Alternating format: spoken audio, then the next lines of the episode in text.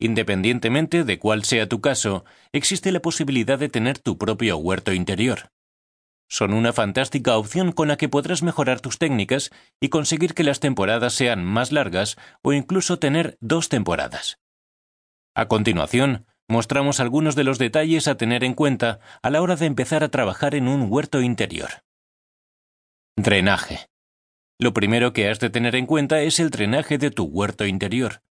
No es recomendable tenerlo todo preparado y permitir que el agua arruine tu casa. Por ello, deberías elegir una o dos de las opciones más populares para asegurarte de que el drenaje va a hacer su tarea. Lo primero que vas a hacer es incorporar agujeros de drenaje en los botes o macetas que vayas a usar. Ayuda a que el aire entre y si te pasas echando agua va a permitir que lo que sobra salga. Una vez hayas hecho esto, piensa en poner tus macetas dentro de otras o sobre un plato. Así el agua sobrante quedará ahí y no por el suelo de tu casa.